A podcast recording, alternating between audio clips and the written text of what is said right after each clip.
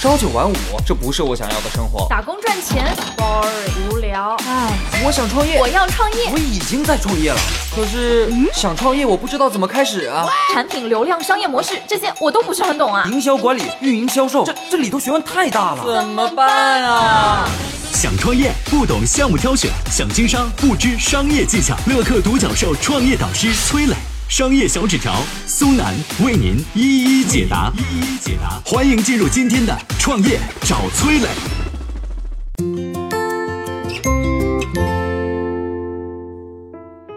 瑞幸咖啡是如何从竞争角度挑战星巴克的？为什么说一个企业能够做大？它在某种程度上消灭了竞争。创业者又该从哪些角度思考竞争呢？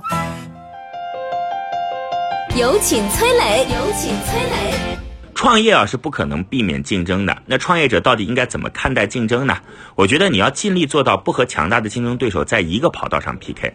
当然，这个跑道的维度可能很多，比如说像什么商业模式啊、获客方式啊、产品形态啊等等。下面我们主要从商业模式和获客方式的维度来谈一下。举个例子啊。瑞幸咖啡，你如果在一二线城市可能听过它，这是一家借助互联网崛起的中国咖啡品牌，只用了短短十八个月就在资本市场成功上市了，可以说是绝对的飞速。为什么它能这么快上市呢？不考虑其他因素，我觉得关键原因就是他一开始选对了跑道。瑞幸和星巴克虽然都是在卖咖啡，但是两家公司的商业模式非常不同。最大的不同在哪儿呢？在于瑞幸获取客户的方式完全不同于星巴克。我们看啊，星巴克这类传统的咖啡店是怎么获取客户的？以前基本上都是靠线下，他们靠的是合理的选址，然后选择客流量大、消费阶段适合的地方开店。比如像星巴克就会选择开在商场、写字楼底层等等白领聚集的地方，面向的是。商务办公场景，门店开进去就能把方圆几公里爱喝咖啡的人自动转化为自己的客户。我们再来看看瑞幸是怎么获取客户的。它打破了星巴克的门店经营模式，把获取客户的场景搬到了线上的互联网，通过微信朋友圈、APP、公众号等渠道，用社交分享的方式去传播。在朋友圈里啊，你可以经常刷到瑞幸的优惠券分享，然后呢，用户可以通过 APP 或者公众号直接下单购买，外卖送到你手上。瑞幸咖啡有百分之九十一的门店叫快取店，这种店的面积只有二十到六十平，小一点的连座位都没有。但是瑞幸可不是一家单纯的外卖咖啡，在二零一九年，它的外卖订单已经从百分之六十一下降到了百分之二十八。为什么他在前期要采用外卖咖啡的模式呢？其中的关键原因是他想靠大量的外卖订单知道自己的消费者是谁，他们都在哪儿，从而为门店的选址提供数据支持。然后呢，再通过密集开店提高消费者购买咖啡的便利性。如果瑞幸去和星巴克 PK 选址、进货、线下门店的运营，即便他有资本支持，也很难有今天的成绩，至少不会这么快上市。和瑞幸的逻辑非常类似的还有唱吧。最近几年啊，唱吧开了很多线下的 KTV。那么它是怎么选址的呢？同样是依据它积累的数据去分析，经常使用唱吧的用户在哪些地方，唱吧就把 KTV 开到哪儿。这可比传统的 KTV 选址要高明多了。你看，这同样是和传统 KTV 不在同一个跑道上竞争。它的商业策略是通过互联网产品获取用户，然后分析用户数据，知道这些人群聚集在哪儿，靠数据知道线下开店。创业者一定要记住啊！一个企业如果能做大，一定是在某种程度上消灭了竞争。竞争不是跑道上两个人你追我赶，而是尽力做到不和强大的对手完全在一样的赛道上。即便做的是同样的生意，如果你能在商业模式上和获客方式上去思考，怎么用新的技术、新的工具或者新的场景去消灭竞争，把竞争对手的优势给无效化，这就能大大提升创业成功的效率。那创业者又该怎么系统的去思考竞争呢？下面有请商业小纸条来谈一谈。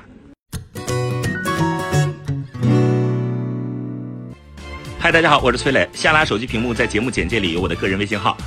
朋友圈我会分享创业思考、商业观察，以及和支付宝、抖音等巨头合作的创业好项目，欢迎您来交流。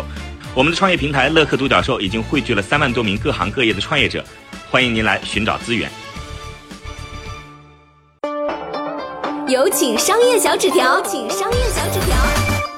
创业者应该从哪些角度去思考所谓竞争呢？这里不得不提的就是经典的所谓四 P 理论。四 P 就是产品、渠道、价格、推广四个方面。重复一遍：产品、渠道、价格、推广。第一个 P 就是产品。最好的竞争呢，就是从产品层面消灭竞争。啥意思？就是嗯，这产品你有，别人没有啊。这产品需求的人非常多啊，别的地方都没卖的，这最好的生意。你看，苹果手机刚推出，为什么卖那么贵呀？就是它最早是重新定义了所谓智能手机，最早推出划时代产品，别人都没有呢。这对于很多创业者来说难度比较大哈，一般只有高科技企业能做到。那么最常见做法是什么呢？是品牌定位里面的品类创新。咱们讲过好多遍了，简单说就是对原有产品进行微创新，添加或升级里面的某一些元素啊，或者单一的功能做到最强，让它成为大家没见过的创新产品。二零一七年，君乐宝推出一款酸奶叫长芝士啦，芝士就是那个 cheese 啊，那个芝士哈，第一年就卖了两亿包。为什么能卖那么好呢？因为中国酸奶市场一直是靠果肉、酸奶啊，没别的了，就会加这些玩意儿啊，蒙牛的什么真果粒等等，这是为代表的各种水果酸奶组合。但芝士，哎，在中国没有人把它跟酸奶结合在一起，君乐宝首创，所以刚推出的时候，这个产品就卖的特别好，这典型产品竞争哈。第二个 P 呢，说的是渠道。这很好理解，产品生产出来以后呢，交给谁去卖呀？放哪儿卖呀？货架在哪儿啊？人家能不能铁了心了做你的代理，帮你卖呀？是吧？这就渠道。娃哈哈可以这个月推一款新产品，第二个月推出六个新产品，哈。但是每个月推出的新产品呢，都能迅速把这些产品推满、铺满全国各大商场、超市、夫妻老婆店以及报刊杂志。如果你是一个新产品，跟巨头在同一个维度上拼渠道，那你付出的代价，那那基本上就是呃惨痛的。这些年来新崛起的品牌，他们很大程度上都绕开了传统巨头的呃已有的渠道。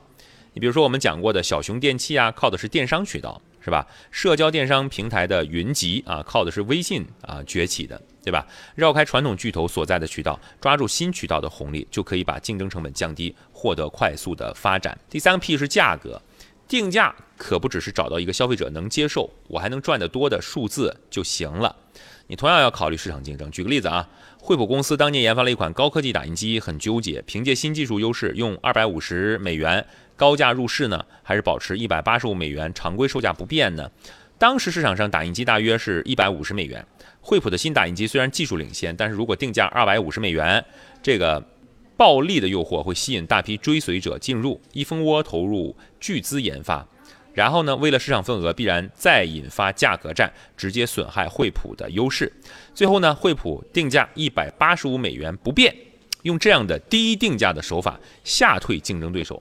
呃，当时形成了一段时间的市场垄断。第四个 P 呢是推广，就是去获取客户。过去很多品牌怎么推广呢？央视砸广告。现在呢，最火的概念是所谓私域流量。